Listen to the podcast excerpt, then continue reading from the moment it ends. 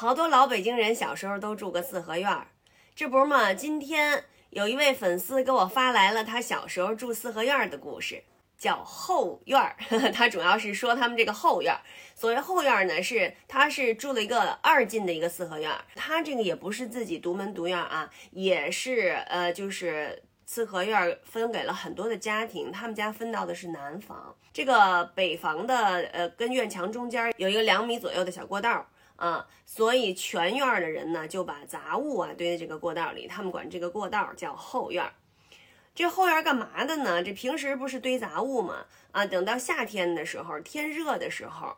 这个大人孩子都在这儿洗澡。小时候我们洗澡啊，就是呃，只能去公共浴室，因为在院儿里头啊，这个平房没有这个条件。就是院儿中间有一个水管子，这水管子分出好几个水龙头。你像我们院儿，我们院儿就一个水龙头啊，各家什么洗菜、淘米、头墩布、洗衣服什么全都在这儿。如果是洗澡呢，就得去公共浴室。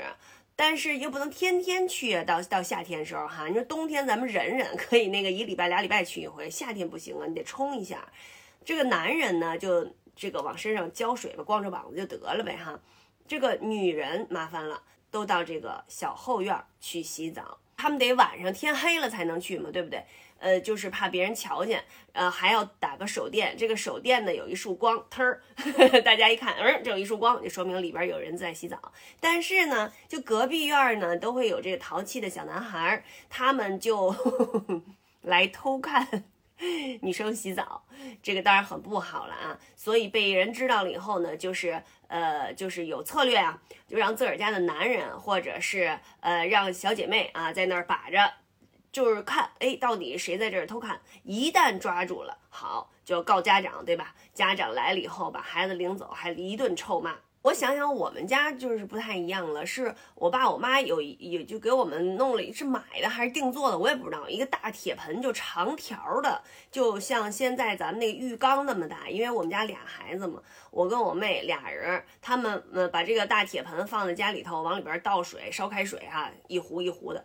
然后呢，呃，水热了，我和我妹就坐在里边，俩人洗澡。洗完澡以后，我爸我妈再抬着这个大铁盆，把水给倒了。